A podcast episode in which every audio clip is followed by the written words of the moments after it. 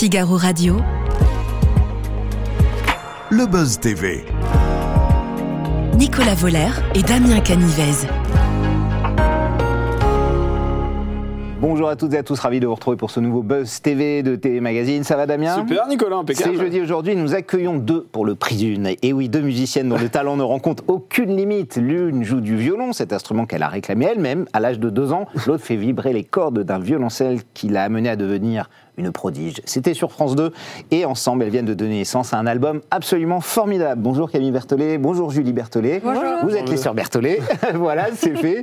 Camille et Julie, et dans nos yeux, c'est le titre de l'album qui vient de sortir. hein. c'est la semaine dernière, le 1er décembre euh, dernier, un disque dans lequel vous prenez des chefs-d'œuvre évidemment de la musique classique, mais pas que. hein. on va retrouver des interprétations de groupes que vous aimez, comme les Beatles, comme Queen euh, ou Leonard Cohen. Pourquoi avoir choisi de mélanger la musique classique, j'allais dire, avec les grands classiques, eux, de la pop, euh, pop musique Bah, parce que pour nous, il n'y a pas vraiment de, de barrière. Enfin, on identifie très bien les différents genres musicaux, Mhm. mais euh, on adore euh, faire des ponts entre le classique, la pop, le manouche, enfin beaucoup de choses. Et puis euh, c'est aussi avec ça qu'on a grandi, parce qu'à la maison, les parents mettaient des albums d'opéra, mais il y avait aussi du Piaf, du Brassens.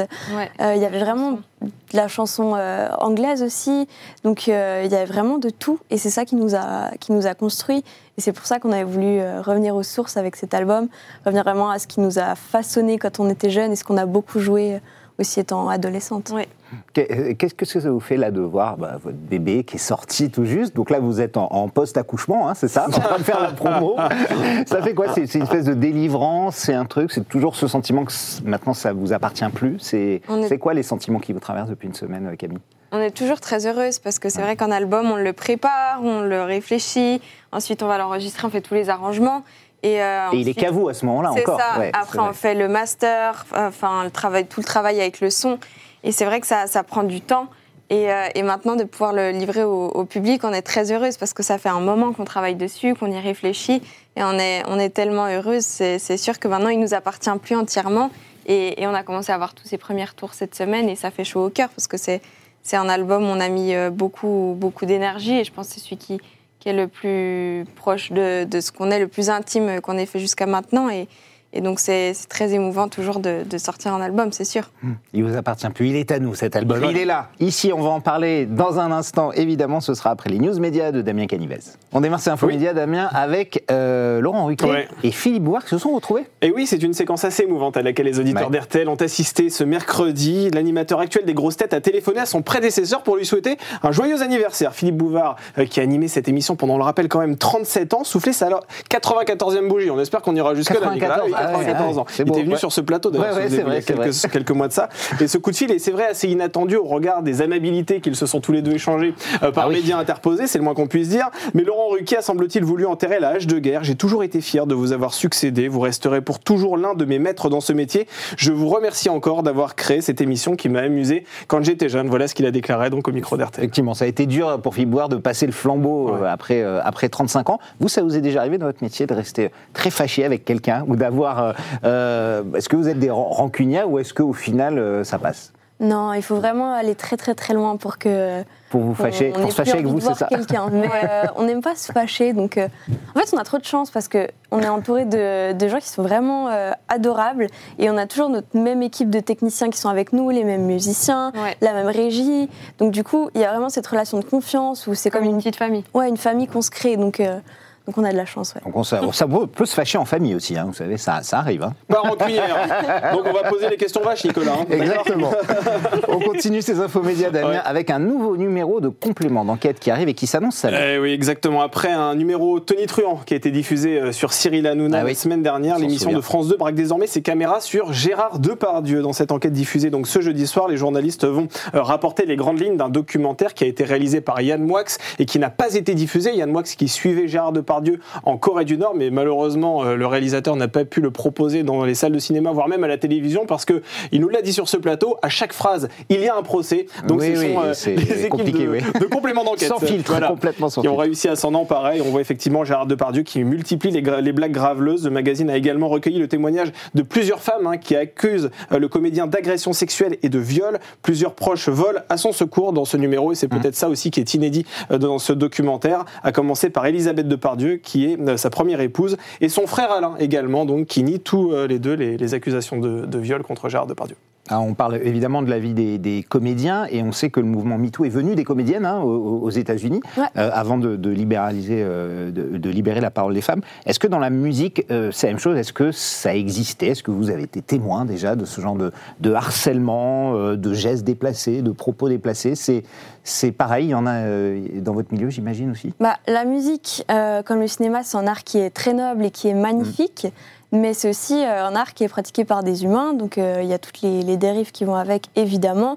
C'est pas un milieu qui échappe euh, à tout ce qui a pu être dénoncé euh, avec MeToo. Donc euh, l'important, oui, c'est de libérer cette parole des femmes et des victimes en général, parce qu'il n'y a pas forcément que des femmes aussi.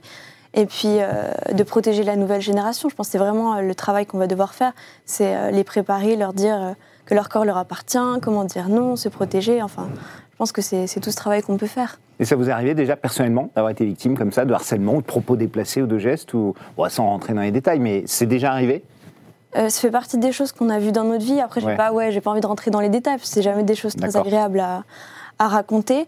Mais euh, c'est voilà, on est plus dans, dans cette optique de préparer le futur. Et ça bouge dans le bon sens pour vous aujourd'hui, ouais, c'est On plus. voit euh, qu'il y a, oui, les choses bougent. on fait évolutions, attention aussi. euh, on Ouais. donne des cours de musique, Ouais. donc euh, c'est important de, de former la jeunesse, de leur dire bah, est-ce que c'est ok pour toi? Si je te prends le bras, je change ta position. Puis toujours faire attention au consentement. C'est Bien ça qui est, qui est important de, de transmettre.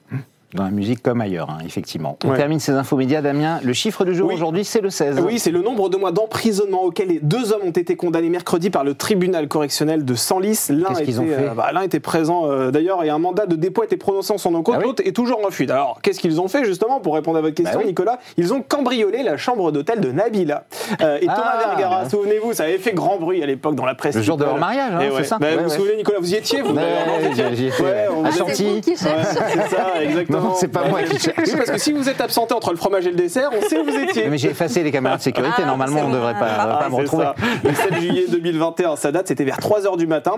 Euh, Nabila et Thomas Vergara étaient en train de célébrer euh, leur union, Ouais. euh, qui n'avait rien d'ailleurs de très intimiste, puisqu'on le rappelle, c'était euh, retransmis aussi en partie par les caméras de- d'Amazon Prime Video. Ah, Euh, voilà, donc. Non, pas- on était tous invités quelque part à cette fête de mariage, et pendant que la fête battait son plein, eh bien, il y a un homme qui en a profité pour s'introduire dans la chambre qui se trouvait à un kilomètre euh, de la réception. Le voleur a jeté par la fenêtre des cadeaux qui étaient quand même parfois estimés à 150 000 euros. Il les a jetés à la fenêtre pour que son complice euh, les récupère. L'un d'entre eux est toujours en fuite, donc, et, et un mandat d'arrêt a été émis contre lui. Absolument. C'est Voilà. souvent les personnalités qui sont visées comme ça. Ça vous est jamais arrivé d'être victime d'escroquerie ou de ce genre de choses ou d'arnaque ou pas? Non, bah, déjà, on n'a rien qui valent 150 000 Oui. euros. Peut-être que ça explique tout. Même pas, même pas le violon d'ailleurs, le violon il Non. coûte pas si cher. Non, non. Peut-être qu'un jour, on aura des instruments prêtés. euh, et ceux-là, ils valent très cher, mais Oui, un que des fondations, ouais, des, ça, ça des peut valoir banques, des assurances, tu peux les acheter, c'est beaucoup trop cher. Ça coûte combien d'ailleurs un bon violoncelle par exemple? C'est- très cher? Il y a vraiment de tout, mais c'est Ouais. vrai que les excellents euh, instruments sont prêtés par des fondations euh, Ah oui. à des artistes parce que c'est c'est des prix qui sont pas abordables euh, Non, par des artistes. mortels, Ah oui, c'est vrai. Oui, oui, Ça c'est ça, ce que nous expliquait Renaud millions, Capuçon, par exemple, qui a un Stradivarius à 1 million d'euros, je Oui, crois, et qui ne lui appartient pas, tout et ça. qui est, voilà, Ouais, effectivement, et- et qui est assuré, euh, d'ailleurs, oui, il vaut mieux, pour oui. ce prix-là, ouais, Oui, parce que C'est préférable. s'il y a un problème, Parce qu'il y en a c'est toujours un qui est en fuite. Hein. On sait Il est jamais. pas à l'abri de revenir. J'espère qu'on va pas le retrouver, qu'il est pas, qu'il se cache pas ici. euh.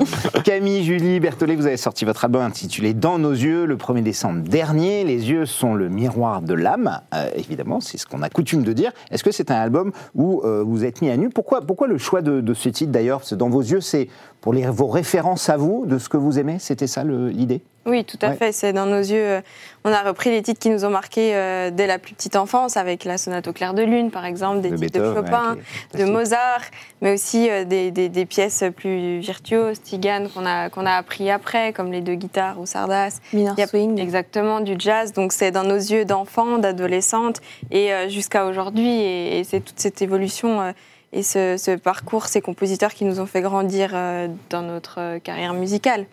Mais quelles sont vos plus fortes inspirations? Est-ce que c'est plutôt Beethoven? Est-ce que c'est plutôt Chopin? Est-ce que c'est plutôt Freddie Mercury? C'est un, mélange, mélange, de hein. tout. Oui. Ah C'est Voilà. assez éclectique quand même. hein. Là, Oui, on fait le grand écart entre euh, Beethoven et, euh, et- et Queen. C'est c'est quand même deux mondes différents. Ouais, mais ils apportent des Oui. choses tellement différentes. Et puis avec la technique du classique, ce qui est pratique, c'est qu'on peut toucher à plein d'autres styles et puis euh, aller euh, essayer de, de nouvelles choses, parce que c'est une technique qui est assez complète comme ça, donc c'est très Oui. pratique.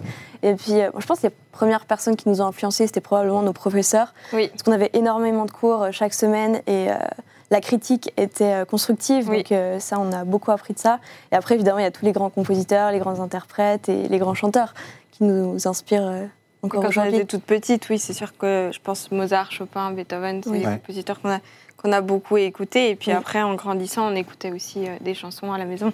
Mais au final, est-ce qu'il y a une vraie grande différence entre un compositeur comme Mozart, comme Tchaïkovski, que vous reprenez Mhm. ici, et Hans Zimmer, qui est le compositeur mythique hein, des Oui. films comme Inception, Interstellar, euh, ici Gladiator, que Oui. vous reprenez Euh, euh, Voilà, au final, c'est un orchestre symphonique avec un vrai compositeur. A- les, les passerelles, elles sont, elles sont évidentes, non? Ah oui, bien Oui. sûr, bah, on voit la ne pas filiation. comparer Mozart à Hans Zimmer, hein, mais, mais c'est aussi un génie aussi, dans son mais très riche, c'est Ouais, sûr. Si, si on fait le lien, on a Mozart, plus tard on a Wagner qui va écrire des opéras où il va créer le principe du leitmotiv, qui est quelque chose qui va ensuite se retrouver dans la musique de film, par exemple la musique du Seigneur des Anneaux. On a le thème de l'anneau à chaque fois qui revient, enfin c'est ce genre de choses. Donc euh, Les thèmes il y a une, associés. euh, il y a une, oui, une association qui, qui est très directe dans l'histoire de la musique entre la musique classique et la musique de film. Donc, euh, par exemple, Hans Zimmer va pas utiliser les harmonies exactement de la même manière que Mozart l'a fait, parce qu'il va faire, par exemple, des parallélistes. On prend des accords et puis on les déplace comme ça. Ça, Mozart, il faisait pas, il faisait plutôt des mouvements Ouais. contraires. Mais c'est des détails. Le- Oui. L'héritage, euh, il est le, Oui, le c'est même. même John Williams, ces grands compositeurs-là, effectivement, oui, euh, ont, cette, euh, ont compositeurs. cette culture. Ouais. Mais c'est vrai que cet album, vous le disiez tout à l'heure, fait référence aussi à votre enfance, aux Oui. tubes qui vous ont Mais- bercé. Euh, comment vous êtes arrivé dans cet univers de la musique classique? Quel a été le déclic qui a fait qu'à un moment donné, vous êtes arrivé dans ce monde qui, c'est vrai, n'est pas forcément celui des enfants quoi? Ouais. C'est-à-dire que c'est rare d'avoir un enfant de 3 ans qui dit Moi, j'écoute du Beethoven. Ça a démarré avec Julie. Hein. Ouais, c'est tôt. À C'est Julie ans. l'aîné qui a Oui. montré la voix, Ouais. c'est ça Oui. C'est le coup de foudre, quoi, c'est ça Ah Qu'est-ce bah, qui s'est passé. Bah, on a eu de la chance parce que les parents euh, nous ont fait écouter beaucoup de musique. Mais maman nous a amené à un concert euh, au château d'Annecy et c'était de l'orchestre. Moi j'étais vraiment petite, je me souviens, j'étais assise par terre devant et j'ai flashé sur le violon euh, qui jouait les quatre saisons de Vivaldi. Je me suis dit, ok, je vais faire ça plus tard.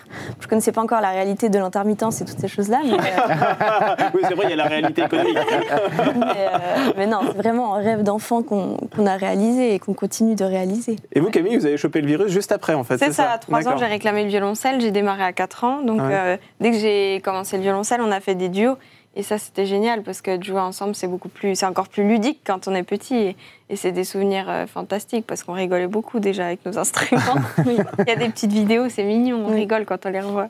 Et c'est exactement la même chose quand on fait euh, euh, du euh, Lennon McCartney, par exemple, comme Yesterday, les Beatles et Beethoven, ou quand on reprend le Sonate au clair de lune, qui est un, piano, mi- un morceau mythique au, pi- au- au piano, il y a le même plaisir, il y a la même, la même approche. Pour vous, il y a, les deux s'écoutent avec un plaisir identique. Alors on va mettre le même soin Oui. à, Ouais. jouer les deux et, on va accorder faire le les même arrangements. Oui, le même souci du détail, mais par contre, on va pas jouer avec le même style. Par exemple, dans Beethoven, on va pas mettre de glissando, de choses comme ça, ou des Normal, bien sûr. Mais dans, dans, dans Queen, du dans Queen, les Beatles, tout ça. Ouais, bah, là, peut. ça passe clairement Oui. beaucoup mieux. Donc, il faut adapter la technique, mais je pense que les deux méritent euh, la même attention. Oui. Et, Et Alléluia tout- tout- et- aussi. ouais, et, et Ah oui. Alléluia, effectivement, que vous avez repris de Leonard Ah. Cohen, sans doute pour moi l'une des plus grandes chansons Oui, euh, de tous les fait. temps, et notamment la, version de Jeff Buckley qui est, qui est magique. Je vous propose juste d'en écouter un petit extrait.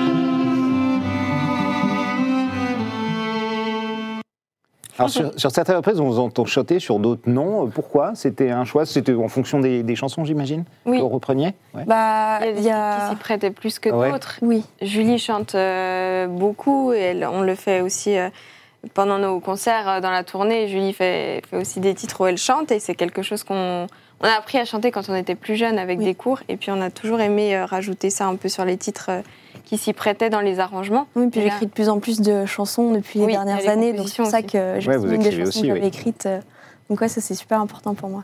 Parce qu'en général, il y a toujours un petit bug entre Ouais. instrumentiste et voix. Euh, Souvent, on hésite, dit, bah non, t'es instrumentiste ou Oui. tu es chanteur. Mais pour vous, il n'y a, pas de- il y a aucune frontière dans ce que vous fixez dans votre travail. Non, bah, par exemple, on fait voulez. en fonction de ce qu'on a envie artistiquement. Et par exemple, dans l'arrangement de Yesterday, on avait envie au milieu de rajouter un petit peu de voix. Et Julie a chanté. Elle m'a dit Tiens, ça serait bien si tu pouvais rajouter une deuxième voix.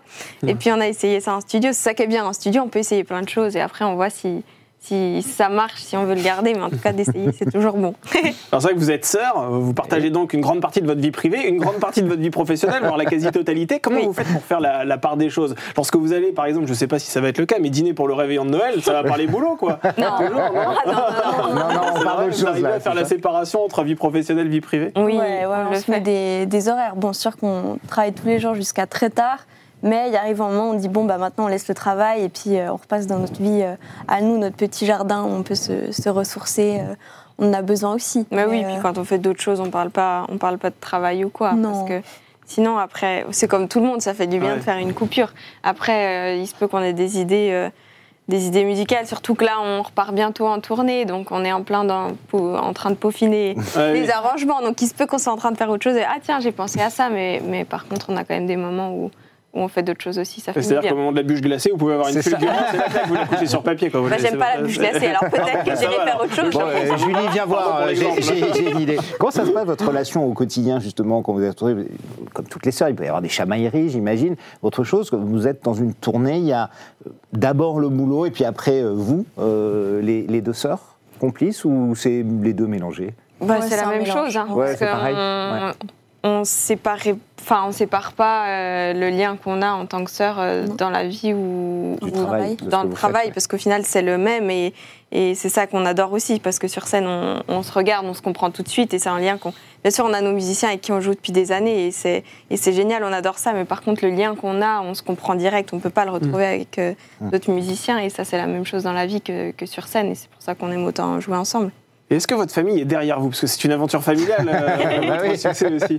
Oui, Bah, on, on, a toujours en eu des famille. parents qui nous ont soutenus, qui nous ont laissé faire ce qu'on voulait. Donc ça, on a beaucoup de chance. Et puis on travaille en famille aussi, effectivement. comme le- de plus en plus de musiciens le font d'ailleurs. Ils reviennent à, à des petites équipes euh, familiales où euh, la confiance est totale Ouais. et puis euh, qu'on est vraiment tranquille parce que c'est un milieu qui, est, qui peut être euh, rude, donc c'est important d'être bien, euh, Bien bien, entouré. entouré. ouais. Même dans la musique classique, vous sentez qu'il y a de la compétition, il y a une ambiance parfois assez particulière entre les artistes Il Bah, peut y il y avoir a- beaucoup de compétition dans la Oui, musique classique, parce un qu'il y peu a un comme dans niveau la danse incroyable. classique. Oui, c'est ça. Il y Et a- puis il y a peu de place, je pense. Donc on a fait beaucoup de concours quand on était jeunes. Donc c'est sûr que la compétition, même les professeurs les mettaient entre nous dans les classes. Et le fait d'être deux, euh, ça, ça a toujours été une grande aide. Alors, une question qu'on se pose souvent, c'est euh, le snobisme qui peut exister entre la musique classique, évidemment, et celle que vous faites. Est-ce que euh, vous êtes euh, bien vu d'un côté comme de l'autre, ou est-ce qu'au final vous êtes un peu maintenant hybride, c'est-à-dire que le monde du classique vous considère comme euh, de la variété, et le monde variété vous considère comme du, comme du classique comment, comment ça se passe? C'est jamais évident, hein. on a toujours l'impression qu'il y a une espèce de mur qui sépare un peu ces, ces deux mondes. Ouais, bah, je pense que c'est un mur qui tend à, Qui à disparaît. disparaître, exactement. Et puis, euh, nous, on lit pas trop euh, les articles ou tout ce qui se dit parce que nos profs nous ont toujours euh, appris que ce qui est important, c'était la critique constructive de la, de la musique et puis euh, du public. voilà ce, ce genre de choses. Après, le reste, euh, j'avoue qu'on y accorde vraiment très très peu d'importance. quoi. Notre but, c'est juste de faire la plus belle musique possible. Et puis euh, après, les avis, c'est comme le vent, ça va dans, dans tous les sens. hein. Oui, puis comme tu dis, je pense que les, les murs tombent parce qu'on fait, des, on fait une tournée avec des titres très crossover, mais on joue du- aussi du classique. On fait aussi des concertos avec orchestre, mais on fait aussi des programmes beaucoup plus pop, des collaborations avec des chanteurs. Et je pense qu'en 2023, bientôt 2024, c'est c'est quelque chose qui est de plus en plus euh, courant et qui est totalement possible de faire de plusieurs euh, styles différents. Et comme on disait, avec la technique classique, ça nous permet de pouvoir aller dans plein d'univers et il faut en profiter. Et justement, vous serez en tournée en 2024, ça ressemble à quoi un concert de Camille Julie ça- Qu'est-ce qu'on voit? Je, je veux venir sur scène, je ne vous ai pas encore vu, Qu'est- Qu'est-ce que je vais voir? Alors, De l'instrument, du chant, pas, du là, spectacle au visuel? début, c'est qu'on est dans les loges tous ensemble. D'accord, ça, euh, ça, je le verrai pas. sur scène, on dit un truc rigolo et après on rentre tous. euh, alors c'est quoi le truc rigolo? Ça, change tous les jours. Ça change. Ah oui, d'accord, il n'y a pas un truc pour détendre l'atmosphère. C'est une vanne et ou un truc, hop, d'accord. exactement. Et après, on monte sur scène.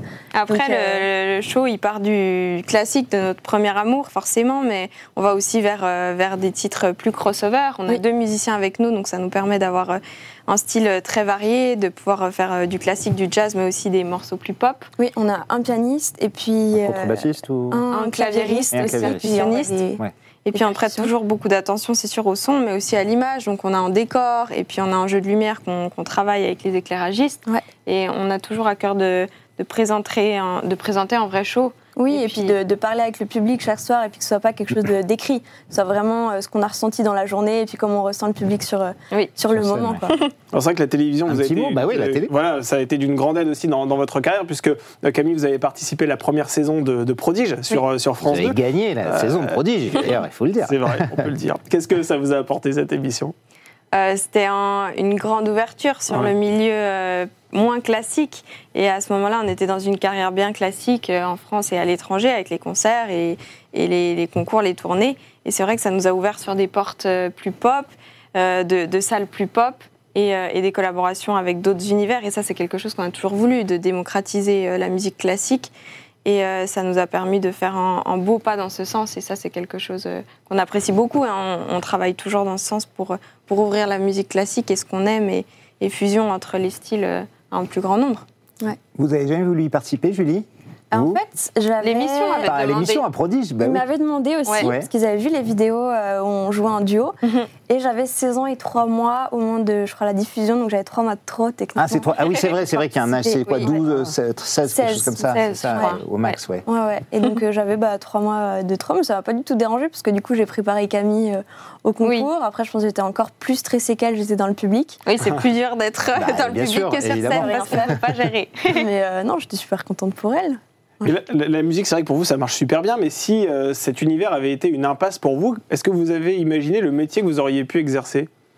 Oui, euh, moi j'aurais bien aimé faire euh, de la chimie ou bosser dans les sciences ou dans la Ah ouais médecine. Ah oui, donc rien à voir, quoi. Ouais. C'est Après, vous guérissez euh, les âmes avec votre musique, là, vous guérissez des patients, c'est un peu la même chose, c'est ça Peut-être Ouais, de la Et la musique, la musique, c'est des maths aussi. Hein. Ouais. Ah faut- oui, il c'est ça. Oui, oui, c'est vrai, c'est vrai. Ah oui, c'est Ouais, pour ouais. ça que j'aime aimé C'est pour ça que j'ai du mal. C'est pas vrai, j'ai du mal au, au piano. Juste euh, pour revenir à un produit, si demain on vous rappelle l'une ou l'autre pour venir dans le jury, est-ce que c'est quelque chose qui vous intéresserait? Avec grand sûr. plaisir. Ouais. Enseigner, enseigne, donner euh, des masterclass, Mhm. c'est quelque chose qu'on fait. depuis des années, Ouais. depuis que j'ai 14 ans, je crois, j'enseigne. Donc euh, la pédagogie, c'est super important pour nous deux. Oui, et puis transmettre. Et c'est une émission qui est bienveillante. Oui. Et c'est quelque chose qu'on souhaite aussi euh, faire lorsqu'on lorsqu'on donne des masterclass ou quand on donne des conseils à des enfants.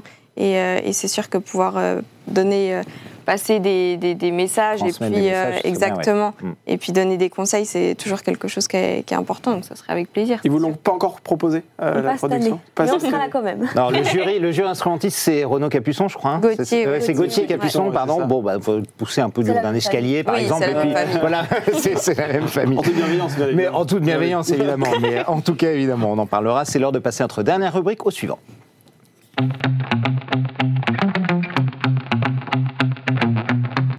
Nous recevions sur ce plateau Yvan Cassard, le mythique directeur musical et arrangeur de, Johnny Hallyday et de tant d'autres dans la chanson française.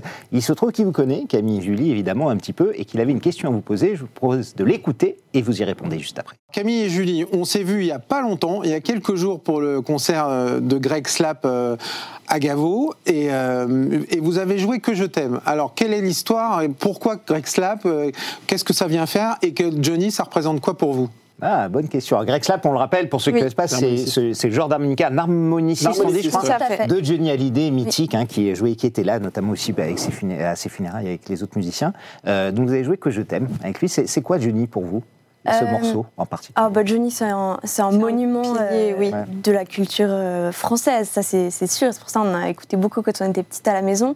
Et puis, euh, On avait tenu à reprendre Que je t'aime sur un de nos albums, un hommage après son décès, et on avait voulu faire un arrangement vraiment intimiste, acoustique. acoustique, Violon, avec euh, violoncelle, violon, violoncelle, et en l'épurant au maximum. Et, Et- Greg a entendu, je crois, à cette fait. version à la télé. Et puis, euh, c'est ça qui lui a donné envie euh, qu'on fasse euh, ce duo. Oui. Et puis, euh, de jouer avec vous, ce trio Oui, c'était un, très beau moment parce que de, par- de, de mélanger ces univers avec le public de Johnny qui était là, mais en leur proposant une, une version totalement acoustique et au final, ils, ils, ils ont visiblement bien apprécié. Et Et, on a aussi un des- très beau moment. Sur notre tournée, on a des techniciens qui, étaient, euh, qui suivaient Johnny aussi. Donc, Oui, euh, qui travaillait avec lui, donc c'est vrai qu'on en euh, entend souvent on a des parler. petites anecdotes. Mais c'est sûr que Ah c'est ouais. un monument Ah bah, incroyable. effectivement. Et Yvan Cassin nous en a raconté beaucoup d'anecdotes hier. Vous pouvez aller revoir ce buzz.